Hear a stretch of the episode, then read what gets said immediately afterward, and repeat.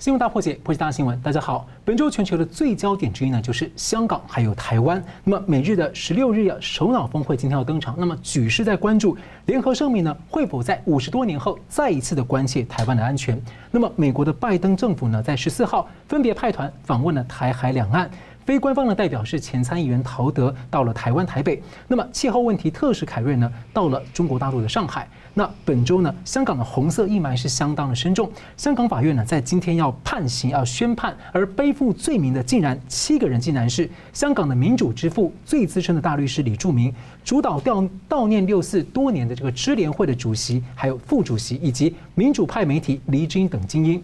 那么周一呢，香港大纪元的时报印刷厂呢是第六次被暴徒袭击毁损。那前美军高层形容啊，中共正尽可能啊在摧毁香港残存的民主行迹。那么这对世界究竟有何影响？我们介绍破解新闻的来宾：台湾大学政治系名誉教授明居正老师。呃，主持人好，陈文兄好，各位观众朋友们大家好。牛津大学国际法博士候选人宋承恩老师。主持人好，明老师好，大家好。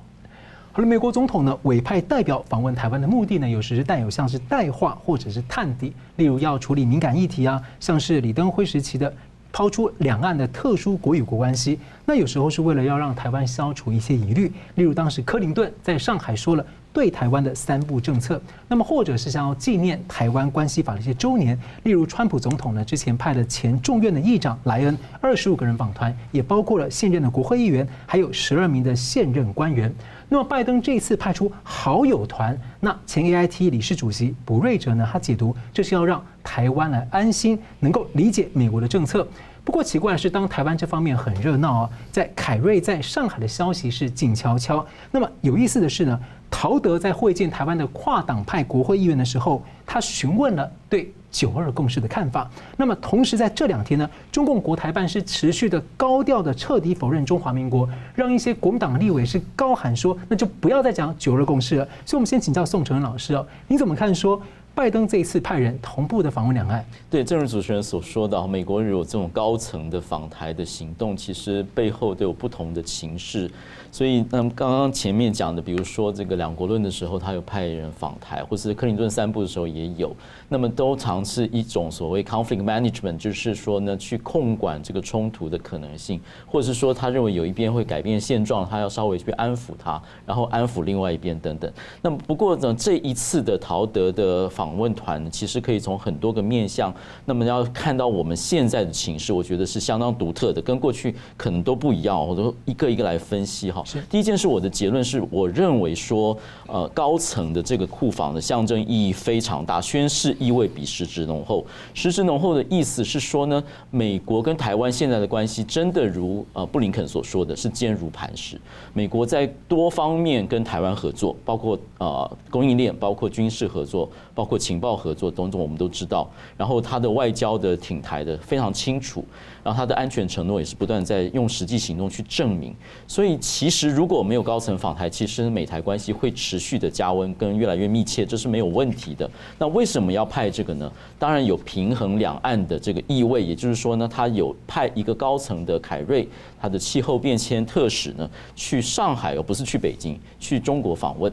然后，所以他就派一个好友团来到台湾，有平衡两岸的这个啊模式。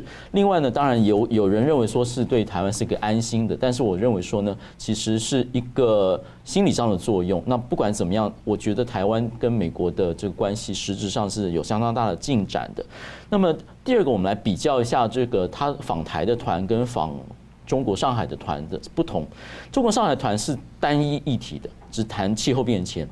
那这个有它的背景，在阿拉斯加会谈结束的时候呢，其实中国代表团有口头邀请布林肯说，是不是能够派团去中国访问哦？布林肯就淡淡的回答说，谢谢，Thank you，也就是拒绝的意思。所以美国无意跟中国展开全面的高层对话。所以，但是呢，拜登的策略是说，跟中国之间有三种关系，该合作的时候合作，该竞争的时候竞争，敌对的时候就敌对。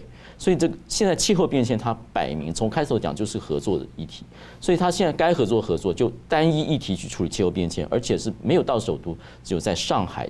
那么相较来说，对于台北团是所谓总统特使、总统的好朋友陶德，而且总统的老同事，所以有一个个人外交的，而且层次是相当高。虽然都是不是现役的参议员，也不是现役的驻国次国务卿哈，但是都是我们相当熟悉的人士，所以有相当高层跟个人的意味。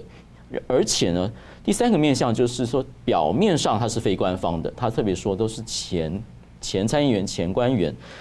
然后他也说这是非官方的，但是实质上其实就是官方，所以我现在不讲非官方，我都说实质官方。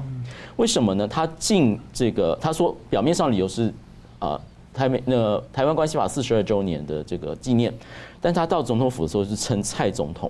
是，所以那个非常清楚，而且进总统没有任何的限制，没有说不可以去官署啦，不可以称蔡总统，完全没有。所以实质是官方的讯息来说，阿米塔吉讲了一件事情，他说呢，过去我们来跟美国、跟台湾拉近关系有各种不同的理由，有时候可能说我们不妨刺激中国一下。他也讲，他说，但是拜登政府非常单纯，就是要支持民主政体，就是要跟台湾拉近关系。也就是说，他背后有一个说中国的议题中国处理，台湾跟美呃美国的议题美国自己会单独处理。在前一届政府好像就有这个趋势的。那如果你看前面的背景，就是拜登在啊上台过完年之后，跟习近平通完电话之后，他开始外交出击，他开始就是二加二会谈访日访韩，然后继续往印度等等。然后呢，中国开始外交反击。阿拉斯加，然后整个大规模的提高那个军事冲突，所以中中国有点在啊加速那个那个升温的，但是美国是稳扎稳打，包括最近那个照片，所以呢，呃，在这个情况下，美国单独来台湾，一个高层的特使来台湾，所以是有相当大的呃来处理专门跟台湾来拉近关系这个意味。那么最后一个，我们必须要讲说好，背后有结构性的问题，结构性问题就是我们整个看整个大架构。美中之间的那个关系紧张跟对立已经是结构性的问题，它不是一朝一夕可以解决的。但是呢，台湾的议题成为一个国际关切，这也是结构性的改变。台湾的议题呢，从这个台湾安全跟民主的维系，变成印太和平中间的一个关键。而且呢，变成国际和平的国际秩序能不能维持的一个节点，这个是史家这个弗格森说的。因为这个太多上面整个印太战略的印太区域的这个情势，包括美国的信用是不是能够持守，完全就是看在香港被这个一国两制被没收之后，完全就是看台湾是不是守得住。另外就是讲到九二共识的问题，就是说在这样的背景之下，台湾内部是不是有一些人要跟中国统一，要去承认它是一个中国？其实美国在。美国我知道的，昨天他进跟立委会面的情况，他是主动问国民党，你的九二政策是九二议题是怎么样，九二共识是怎么样？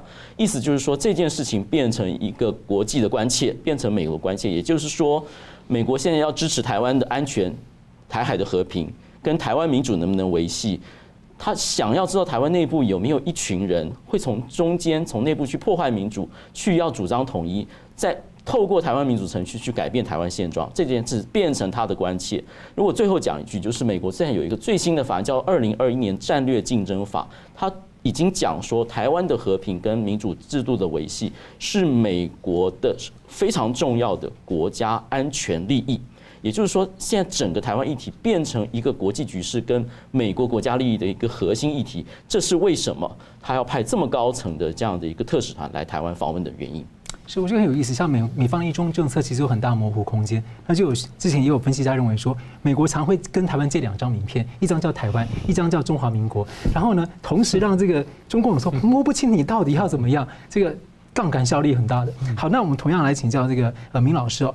除了同样问题之外，就是拜登任内的美国国家情报总监呢，他现在呢发布了第一份的国安威胁评估。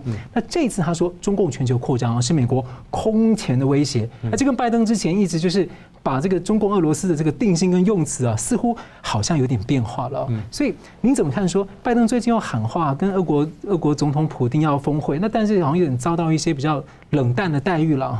所以您怎么看美国这一波同时对两岸布局？嗯。这波对同时对两岸布局呢，当然表面看法就是说要平衡两岸，但是我常常讲，我说恐怕不止一次啊。我在别的地方讲过一次，我说美国这一次呢，他眼光比较大。当然了，像美国、中共、俄国这些大国家呢，看事情都不是只看一块的。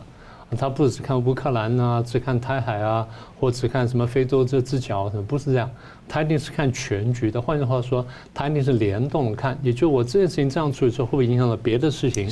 别人是那样处理之后，会影响到这边？那我要怎么去平衡全部的关系？大国是这样看问题。所以这样子看到说，台湾呢，因为真的是长期呢小国寡民，我们基本上又不太注重国际情势，常常觉得说我们门门关起来就是岁月静好，没有这种事情。我常常想说，影响台湾的事情常常不发生在台湾海峡，常常发生在国际上这也很偏远的角落。那你如果如果看不清楚啊，那就出问题。所以这样我就看见这件事情呢，最近台湾讨论很多，但是有几个重大的误读呢，我想解释一下。第一，有人说这次美中这样见面之后呢，就证明了他们床头打床尾和，不是这个样子的。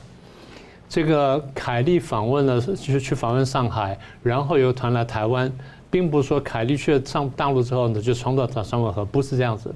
美中的分歧是结构性的，是价值观的，是意识形态的，是战略的，跟军备竞赛。最后是一句话说完，叫做争霸战。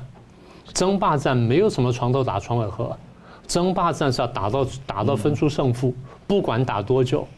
啊，你说宋辽金元打打个三百年可以的，没什么了不起，这叫争霸战。争霸战一定到有一边弱下去，打下去或输掉了，这样才会结束。所以没有说什么床头打床尾和，和只是暂时说和缓一下，就咱们现在停下来喘口气，然后再来打，不是咱们真真和。所以这是一个一个问题。美国自己讲得很清楚，经贸的问题。金融的问题、科技的问题、地缘政治朝鲜半岛、钓鱼台、台湾、南海、太平洋跟印度洋，哪件事情是能够船尾船尾和合得了的呢？所以不是这个样子啊，这第一个误读。第二就是对平衡两岸这问题呢，我想讲的深一点。呃，美国派人来台湾，我觉得不是让台湾安心，因为美国派人到大陆去，台湾没有不安心的呀，对不对？台湾没有必要不安心呢，在这个时候，台湾看懂了美国跟中共关系的话，你不会担这事。所以美国派人去大陆是要谈问题，没有错。美人派美国派人来台湾，不是让台湾安心呢，是要让中共看着说美国支持台湾，他的讯息的对象不是台湾，他派人来台湾的讯息的对象是大陆。所以派了我最好的朋友，派了台湾的好朋友，然后派了两党的这个两党背景的人。你比方说这个两党共识的问题，所以呢，美国派人来台湾呢，其实是贺主战争，贺主中共对台湾发动战争，并不单单是平衡两岸的问题。嗯，这第二个观察，第三个观察呢，有人说了，然后是要逼台湾跟大陆谈判，那就更可笑了。呃，第一，次是违背美国的六大原则的，对不对？美国做了六大保证，他说我不会逼台湾跟大陆和谈的，这是他违背了，他不会做的事。第二，在这个情况下，中共步步进逼台湾，你来跟台湾讲说，你对大陆表示和善吧，你不是叫台湾投降吗？对不对？你这是示弱嘛？那中国人像看穿手脚的话，那我就逼你，或者我就打台湾了。所以老师，你觉得说像之前的话，三一八那一天的时候，陆委会主委主动出来说，哎，两岸可以春暖花开，但我们呼吁对方有几点呼吁啊，像说你要放弃军事对台的，所以我们能画出我们的一个底线。对的，就我这边不会让，那前面的话我们可以沟通。对，没有错。而且就是你的不对，我得指出来，不是说都是我的不对。这问题是台海两岸这问题，常常大家把问题推到台湾这边来。民主政治是大家可以骂自己啊，是专制政府是大家不可以骂自己啊，很简单嘛，对不对？所以大家想清楚这个问题。好，最后就是说，还有人讲说，这次呢，美国这样来呢，把台湾吞了当炮灰，这是更是乱讲。如果台湾当炮灰，比方说美国鼓励台湾跟大陆去打仗，如果台湾跟大陆打仗的话，那你觉得会打赢还是打输？大概打赢的机会不大。所以如果美国真的要送到台湾，那直接一句话就讲完了。你推去打仗，说哦，台湾去当炮灰，然后美国干什么？在后面看，不会的。如果两岸爆发战争的话，美国现在必须跳脚帮台湾，就这么简单。我不是说美国要让台湾打仗，我讲的就是恰恰好，美国不希望台湾跟大陆打仗。大家看懂这个道理，因为两岸打仗，美国必须介入，美国介入就要跟中共开战，这是美国绝对不愿意做的事情。不过最近像日本、澳洲等核心盟友都很关切，因为大家关切，所以才就是怕打仗才会关切嘛，对不对？就是不希望打仗，才会做了这么多动作，而且做了这么多一副就是我要围殴你样子，希望你不要打台湾，免得我真的动手打你，要动手打起来很麻烦。你有核子武器，我们很多人都有核子武器，怕打成核子大战，所以大家避免战争。所以第一个呢，这是误读的问题。第二呢，我在别的场合讲过，说美国大战略线是防止俄国在乌克兰、中共在台湾两边形成犄角之势，对它造成夹击的效果。美国要避免这个东西。所以美国一方面要稳住俄国呢，不能去打乌克兰，要力挺乌克兰，但是这分寸拿捏也很关键。我们等会再说。第二，美国在台湾这边呢，要阻止中共来台打台湾，然后关键拿捏也非常清楚。所以这样的结果就是，我怕两面作战。是，人家说美国有能力打两场半战争，是美国有能力打，并不代表说他想打呀。这两件事情，有能力打两。两场半战争是我美国的战略规划，是我要能够万不得已时，我要打两场半战争，并不表示说我喜欢打两场半战争。并举国举国大动员，对呀，那是很辛苦的事情。美国打一个韩战、打越战都打成那样子，他怎么想打两场半战争呢？对不对？更何况对中共、对俄罗斯是有核子武器的，那是完全不同的事情。所以大家得想清楚，美国的目的，我再说一遍。希望俄国不要去打乌克兰，希望中共不要碰台湾，然后希望这两出戏不要演成一出戏，变犄角之势来合围他。所以呢，他现在就是他的动作就是要破他这个犄角之势。所以台湾人要读读兵法，要从战略的角度去看的问题。好，那么台湾那块呢，我在别方别的地方讲过，今天我要谈谈这俄罗斯的部分，就是美国怎么样子平息俄国跟乌克兰之间这个冲突。真正平息不可能，因为这敌意一定存在。因为俄国迟早要把乌克兰拿回来，他想做这件事情，但是美国不希望说你现在爆发战争，所以原来的这个设想呢，小布希总统的设想，不管大家笑他有多么无能，但他有个战略构想对的。当时如果让乔治亚跟乌克兰都进了北约，俄国会非常非常非常生气，但他不能做任何事情。是。他的敌意会高涨，但他不做任何事情。今天当俄国力力力量慢慢恢复的时候呢，他有能力做点事情的时候，你再让他进北约就很困难了。所以小布希当时想法是对的。那今天当然乌克兰兵拼命喊话说我要进北约，我要进北约。北约当时呢就犯了错，当时是德国、法国、英国都有点犹豫，而小布希是坚持的。好，那今天你说拜登能干什么？拜登现在只能第一跟普京通电话，然后说我很关切这问题，希望你不要动手。看你接受多少。第二，布林肯跟奥斯汀到了这个布鲁塞尔，跟着斯托滕伯格呢，然后去会谈。会谈完的点名俄罗斯，连续两天点名俄罗斯，说你在乌克兰这方太过分了，那希望你要你要注意。奥斯汀出来讲说，我呼吁俄罗斯尊重乌克兰的领土跟主权完整，美方致力致力于承诺协助乌克兰达到自我防卫的需求。他的话就是说，我会支持乌克兰。但也说另外一点，我大概不会出兵，是对不对？跟台湾的意思是一样的。然后原来传说说美国舰队要进黑海，现在透过土耳其放话说不进黑海，但是不说一定会不进。如果形势不利的时候，美国仍然可以改口，仍然可以进黑海。但现在进黑海嘛，怕太过刺激刺激俄罗斯。但是如果不给你点教训不行，所以怎么办呢？第一，我制裁你的官员。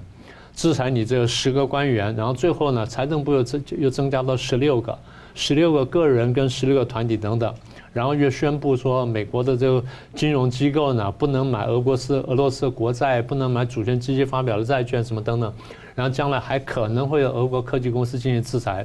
换句话说，美国在这个上面呢，大家要看清楚，他是看全局的，他同时看俄国、乌克兰跟台湾跟大陆，他是两盘棋去看，这第一点。既然两盘棋去看，而两盘棋有点危险，所以美国现在是避免两面作战。要避免两面作战，就必须吓阻战争。所以派人来台湾，不是安抚台湾，是为了吓阻大陆不能对台湾动武。啊，这第二这第二个小节，第三个就排序你刚刚讲全球威胁的问题。这话现在就有趣了。我记得前几个礼拜来，我一直在在说，我说拜登怎么这么糊涂呢？怎么这个这这个敌人排序这么不清楚呢？好，现在这个。他们国会不办了一个什么全球威胁听证会吗？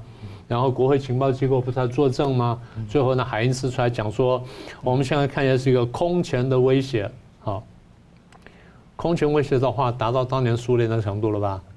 对不对？好了，既然达到当年苏联程度，你就承认他是敌人了吗？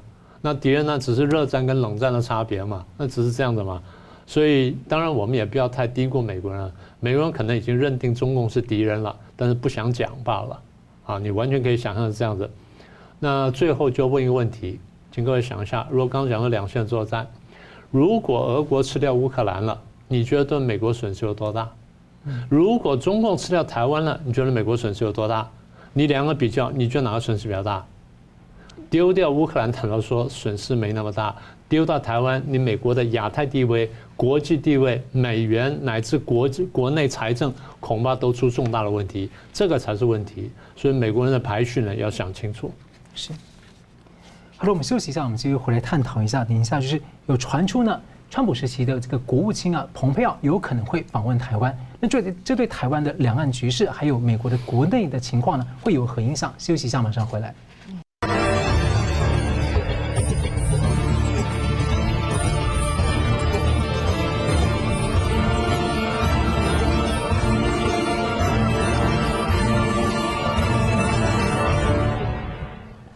欢迎回到《新闻大破解》。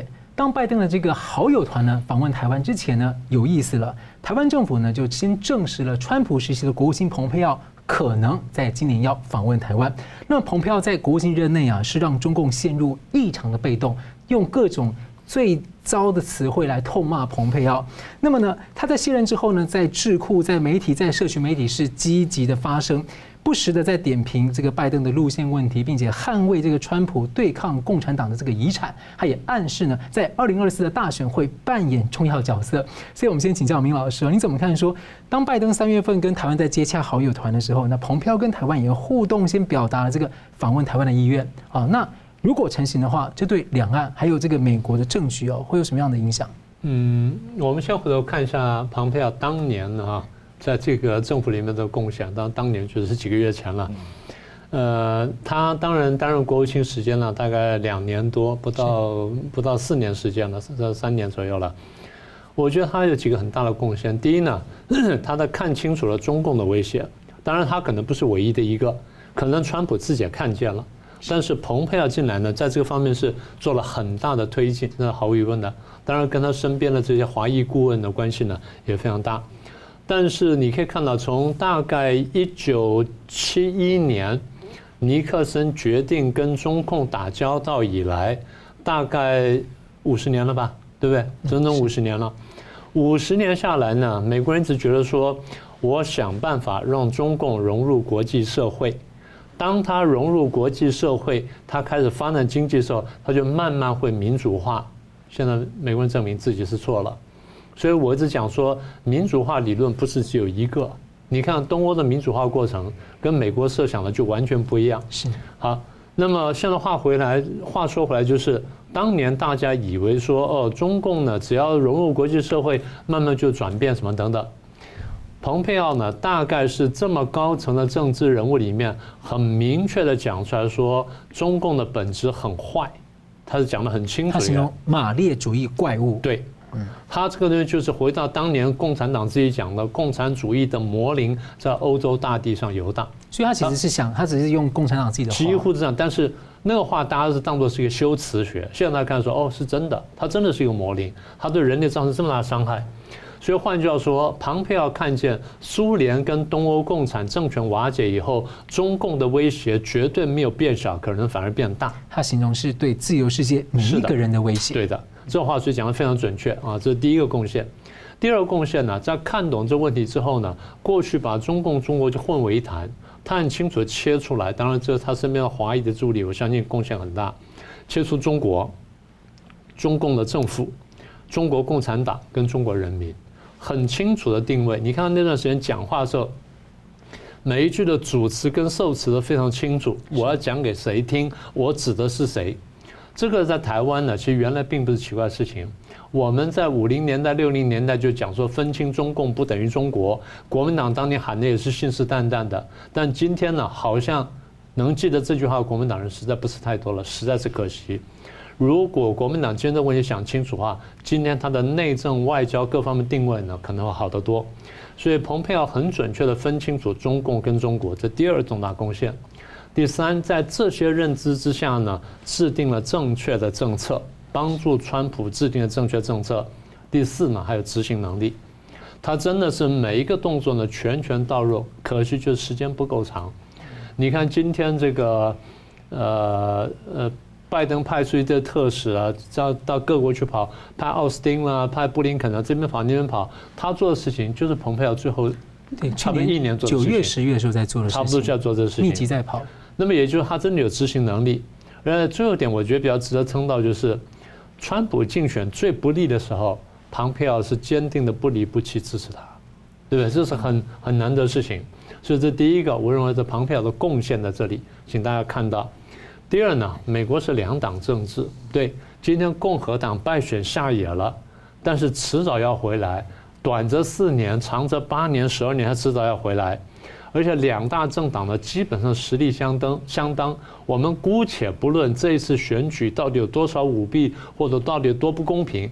至少你看，两党实力几乎相当，他只要差一点点，可能就就换一个人了。所以，呃，那也就是说，即便今天民主党在在在在这个在在朝，共和党有一天会回来的。好，那么若是这样的话呢，台湾是小国，那里也来押宝没有什么不对。而且台湾是小小国，押宝押两边，人家可以理解，人家可以理解，人家完完全可以想象到说。哎，你怕你将来押错，对不对？你两边都押，那现在我在演，你押少一点；他在朝，你押多点，我可以理解，因为我在朝的时候，你也会押多，所以没有关系。所以大家不用担心说啊，台湾会不会去就是得罪了拜登什么？不用担心了，你小到人家不会太注意到这事情，不好意思。但我们必须，所以我们说伐交嘛，伐交就是说你要看清楚国际形势跟你自己的地位，你决定你你能做多少，不能做多少嘛，这叫做伐交嘛。好，然后接触在野的政治人物呢，在我们过去的经验来看呢，常常是很好的政治投资啊。呃，讲的不好听是一本万利嘛，你投的少嘛，但是将来收获大呀。人家现在没有官方身份。对，等到人家都上去的时候，你想投投不进去，因为人家那钱多的不得了了，轮不到你来投了。好。那再来就是我们刚刚讲了，庞佩奥的能力强，而且认识正确。他现在呢还出来，在他的这个热度完全没有减少。你看出来之后，人们对他关注各方面呢都都很强烈。所以这种人呢，将来一定会再起来。你今天不去接他，什么时候接住他？好，最后来台湾的问题，庞佩奥对台湾呢是很正面、很支持。但是我印象所及是，他好像没有来过台湾，对不对？没有啊。他如果来台湾亲眼看，看到台湾这么有活力的民主政治，然后这样的保存传统的文化，然后这种人民的水准，你说当然啊，我们当然今天看说退步很多，可是你比起美国跟比起很多地方，台湾还是一个很进步的社会，还是一个很文明的社会。各位看到外国人来看台湾，他的感受你就晓得，他还是喜欢台湾的。所以，如果这么一个政治人物来了台湾，亲眼所见完，他喜欢台湾之后，你看对台湾会有多大的力度？我觉得他现在没事啊，记这个受访的时候经常谈他当时这个在柏林边境坐的坦克在执勤的时候，然后他新闻稿写了很多那种，就是台湾表现了中国大陆未来可以成为怎么样子，他亲眼看到说会有一些震撼，而且他有很多期望，他那他几次演讲就对台湾是有期望的，换句话说。如果我们真的大家都已经看见问题，如果要真解决问题，不是解决台湾问题，台湾不是解决中共问题，台湾不是问题，中共才是问题。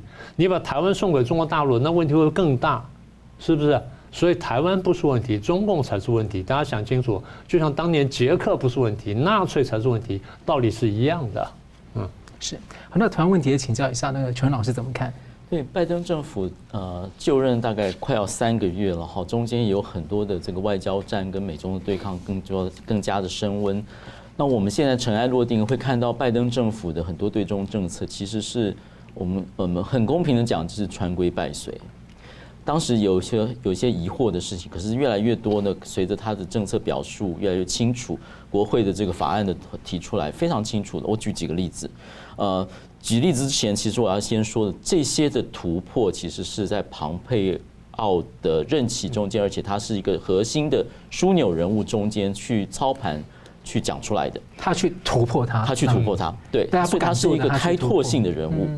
对，所以因为有这个这样的开拓，有这样的刚刚明老师讲的正确的认识，带来一个正确的政策，然后去敢于放出来。然后呢，造成了现在整个局势的开阔，让真正有规可以随，让这个规是一个不同于以往的规则，所以还开拓了拜登政府现在所谓的要竞争就竞争，要敌对就敌对。所以其实的奠基跟突破是在庞佩欧，他是一个关键人物，在特别在外交跟出访的部分。好，我举几个例子，科技战的部分。对于华为的制裁，对于啊防堵中国取得美国关键科技，现在是管得更严，而且更加的广泛。对于大外宣的这个统战的部分，所谓的中国就是在侵略美国社会，运用美国的民主，现在做的更深，而且在最新的法案中间，其实有讲到黑命贵有左派的影子，有中国的影子。你觉得庞培有讲的其实没有错。现在当时也许竞选的时候他们会有敌对，但是现在其实民主党已经完全采取了庞佩欧的看法。听说他们两党共同法案，现在连民主党也承认说，我的这个 BLM 我支持的受到中共。的法案呢，二零二一年战略竞争法是两党的在外交委员会的多数党领袖跟少数党领袖共同协商提出来的，共同支持拜登政府。所以在这上面真的有两党共识，而这两党共识其实是奠基在庞佩欧所突破的政策的基调上面。所以呢，还有。关于这个呃，要加强美国的投资创新，对于供应链的重组，现在是完全在做，已经这四方会谈的，然后安全供应链，当时庞培欧讲的是安全网络、安全供应链，现在是实际上在做，但是当时谁突破的呢？是庞培欧讲的。然后关于优化美国的这个要强化跟这个数位能力，呃，盟邦的数位能力，包括军事贺组，现在是一一起在做，包括南海的，然后联合军演，然后整个的军事压制，包括对于新疆维族种族制裁，也是庞培欧先讲的。所以真正真正穿规败水，但是呢，这个川规其实有很多的事情是庞佩欧的所主掌的国务院中间，他第一个讲出来，第一个擘画出来，第一个敢于宣誓，并且来开启这个过程，所以他真的是一个突破性的人物。那么在台湾的部分，当然关于台湾不是中国一部分，这个为了美国能够保护台湾，做了一个法理上的论述，还有就废除国务院自己。呃，施加的交往限制，这同样都是庞佩欧所做的。因此呢，成功不必在我，他现在不在位，但是我们必须要把这个事讲清楚。他是一个开拓性的人物，他是一个突破性的人物。所以他如果能够完全同意明老师，他如果能够来台湾，我们我们当然是期望他未来会更上一层楼。但是本身就他这样的，其实已经相当对有贡献，而且是啊，我们可以说是一个有力的在美国政治内支持台湾的力量。当然欢迎他。啊，我们相信，呃，有能为了台美关系更加密切，有更多的贡献。所以卸任国务卿才卸任没有多久，就去访问双向员是相当少见。我还可以加一句话，就是这个人即便在野啊，他的能量也不可小觑，他绝对可以做很多事情出来，是不是这样？是，嗯。好了，我们休息一下呢，继续回来探讨一下本周的香港可以在红色阴霾周，大纪元时报的印刷厂被砸，然后现在呢，亲共媒体又放话要取缔苹果日报，还有呢，今天将要宣判对七名的民主派领袖要判刑。我们休息一下，马上回来。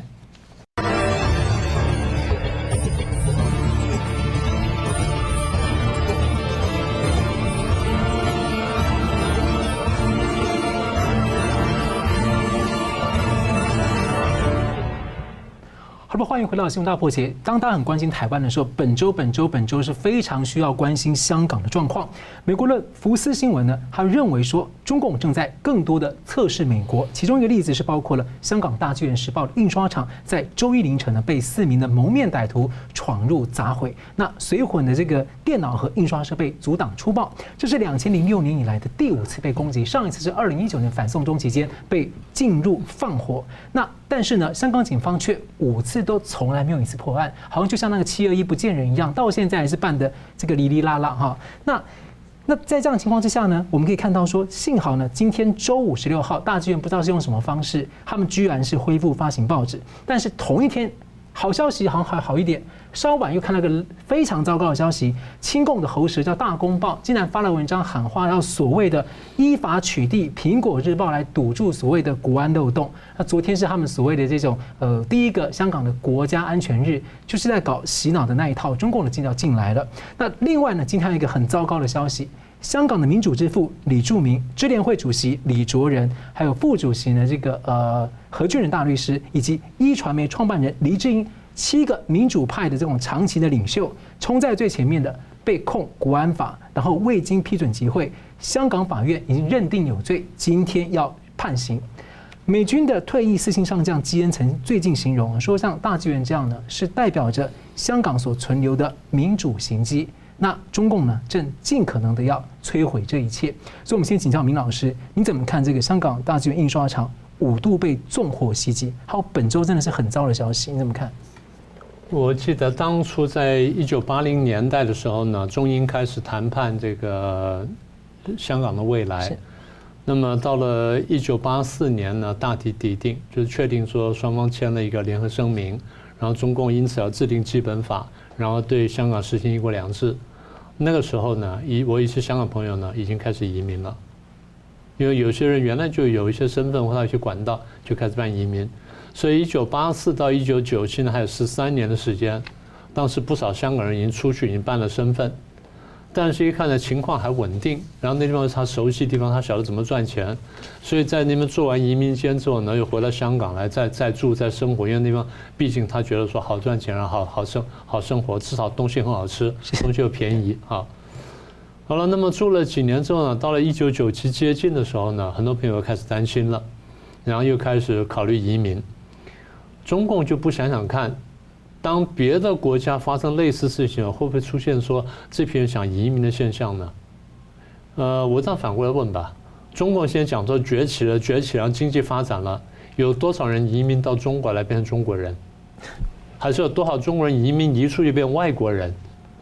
所以外国人有钱了，没有想到变成中国人；中国人有钱就想变外国人。然后今天香港快变中国人的时候，香港人纷纷逃走，中国人还不想一想？你要不觉得说你出了问题？所以后来这个，当然我们对香港问题觉得不胜唏嘘了。我一直跟香港一些朋友保持联系。后来大概十来年前吧，就香港朋友就跟我讲说，现在呢，呃，要看这些一国两制到底有多可靠呢？最后就剩下两个试金石。我说哪两个试金石？他一个是法轮功，法轮功还是能够在公开的街上活动啊，然后自由的传播他们的信念啦、啊，或者这个这练功啊什么等等，这第一个指标。那我第二个试金石呢？还有大纪元时报。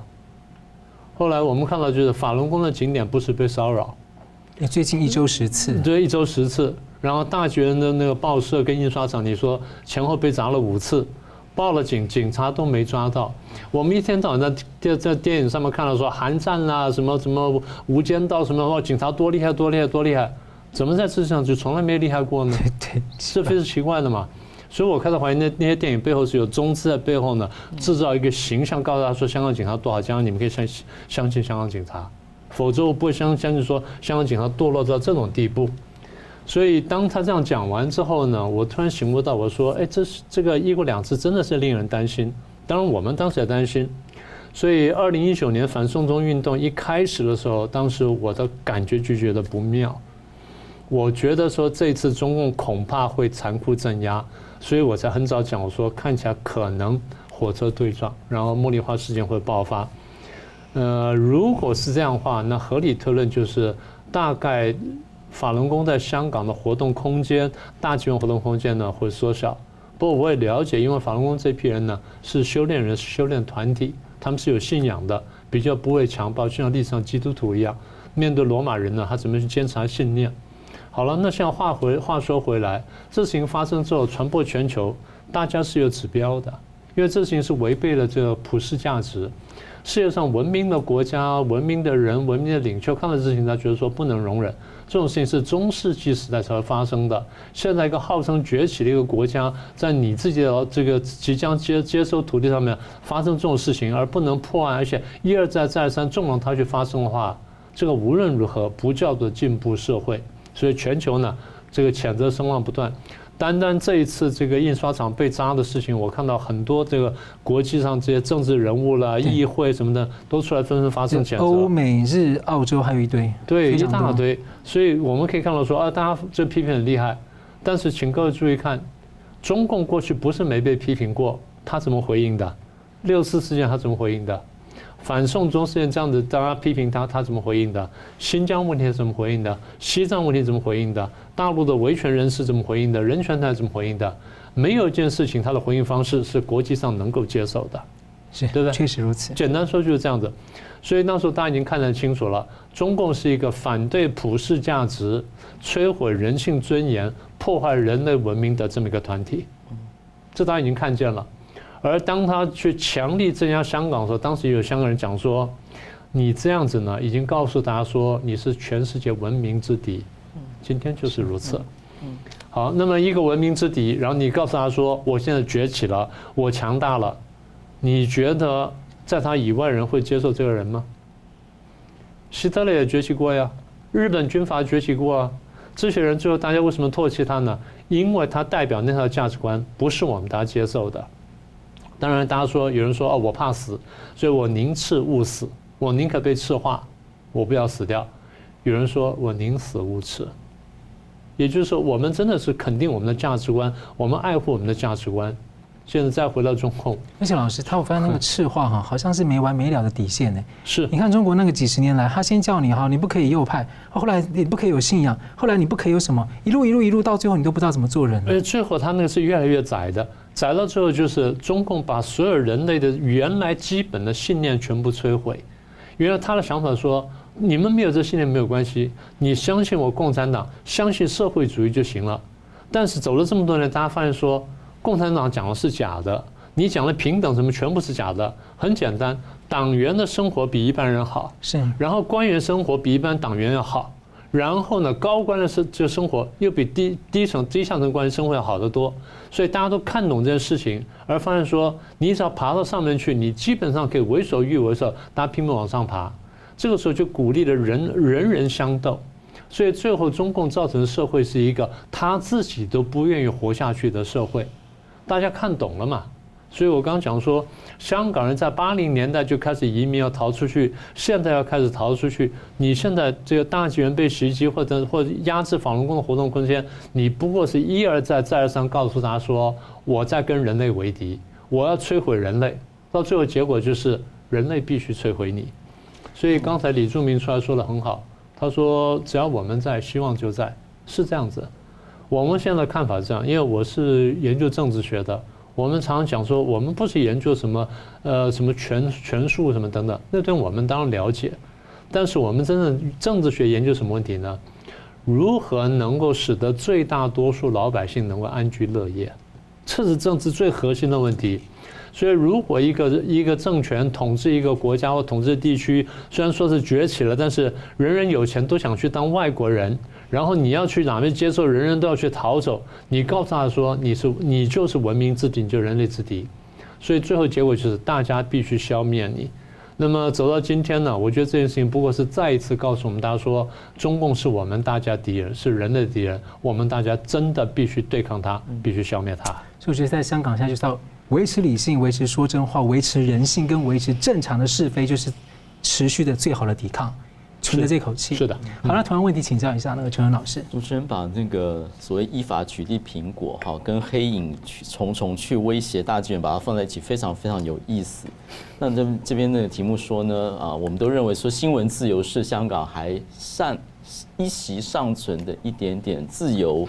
或是一国两制中间，港人治港中间一点点的他自己的特色，至少还有一个形式。但是现在现在受到非常严重的威胁，哈，当然，所以呢，为什么两个对比是呃有趣的？因为中国的目的就是要去根除所有的反对势力，而且他用的手段包括用法律。表面上是合法，其实是个恶法。所以，如果能够根据香港国安法去把这个苹果给禁掉，它的禁掉理由刚刚查了，就是说所谓勾结境外势力，危害危害这个国安国家安全。如果这个可以作作为理由，新闻自由是荡然无存。那么黑影的部分，我只有一点点补充，就是说呢，中国中共政权跟黑影的关系非常清楚，而且非常有趣的是，最近的美国这个。呃，战略竞争法案呢，中间有提到中国的遏制影响力，中间特别提到一节，叫做呢，所中要去抑制中国所扶持的跨国犯罪组织的行动。那跨国黑道的意思？对，跨国黑道的意思，也就是说呢，中国有透过利益、透过经营，在国外做犯罪组织，包括在其他地方引起动乱，包括在美国的黑命贵中间的黑影。包括在香港的这种暴力团体，所以美国已经注意到了。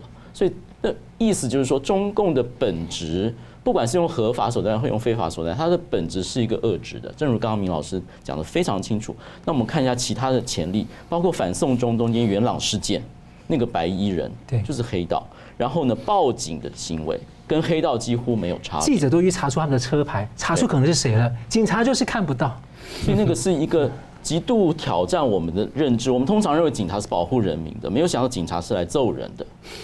合法跟非法之间界限没有，就表示这个政权的本质是怎么样子？所以老师，我想请问一个，我记得这个两千年、两千零一年的时候，当时大家形容这个中共镇压法轮功，成立六一零办公室，人家说中共本来就有黑社会性质，但是当时这样的镇压让整个公检法集团呢变成加速的黑社会化。您觉得现在香港政府有没有这样的现象？或是你会不会担心这样的趋势？早期有了，那个从二零一九年。香港街头发生冲突，我看到一个画面，当时我吓一大跳，因为有一个那个学生出来示威游行，他没有做什么动作，警察跑出来啊，我得坐下，他让警棍连续打三四下，这在香港警察过去不会这样做，香港警察过去是对下身打一下到两下，人是挨不了棍子，大家不要以为电视上那什么搏击是打得很凶，没有那样子。人的情况下被一棍子打下去，他就立刻就痛到他受不了，就倒下来是这样滚的。他连续打三四下，我说这不是香港警察动作，我看得很眼熟，我也说不出来。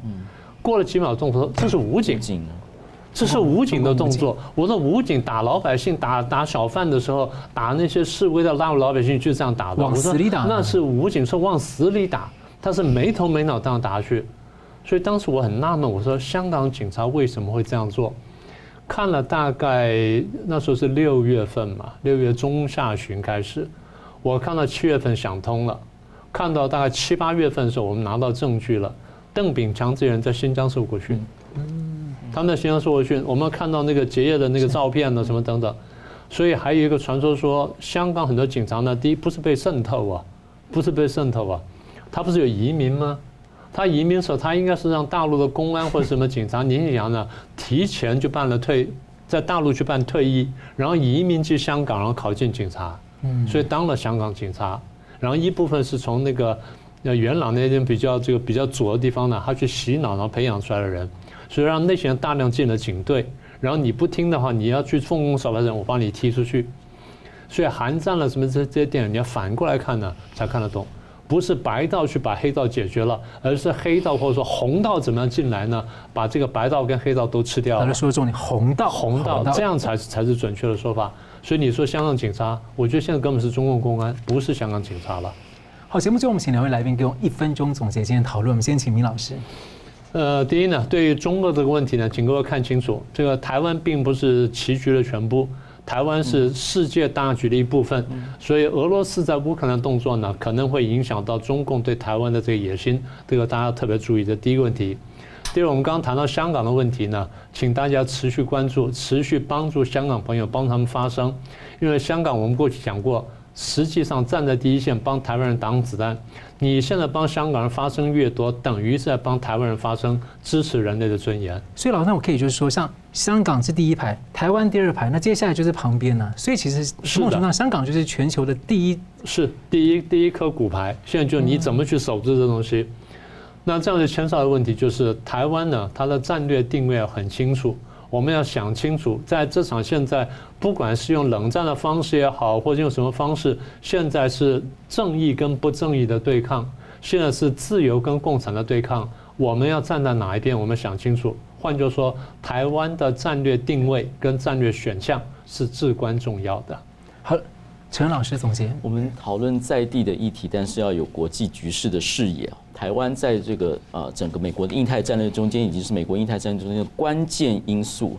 然后美国是呃非常挺台湾，是因为台湾已经是美国的盟友。在这个意义之下，美国挺台湾，并不是只是为他自己的利益，也是为台湾的利益。这是为了维系台湾民主，为了维系台湾人民自我选择的权利，所以是符合我们的利益的。在这样子的理解之下，所谓的棋子说，所谓的所谓美国在煽动。啊，两岸的紧张，或是在运用台湾，或是要把我们子弟送上战场，这种论调可以休矣。那我们从整个的国际局势，如果我们像我们今天这么周延的讨论的话，我们会看清这样的局势，我们才会呼应米老师讲说，我们才会决定说我们是站在怎么样的位置去啊啊处理我们自己看待这个问题。所以我看到国会议员曾这样形容啊，台湾过去呢是在这种国际舞台的边缘，现在被站到了舞台的 C 位，这个接近主很重要的位置哦。当然，我们这个以前这个本来就在台上的香港人，现在是非常的辛苦。所以，台湾我们真的是，我觉得在台湾的，包括我们自己的读者跟民众，我们需要有更大的这个宏观的国际思维，来为我们自己，还有为这个世界多做点贡献。好，我们感谢两位来宾很精辟的分析，感谢观众朋友的参与。那新闻大破解，我们每周三五再见，请记得要持续的关注香港。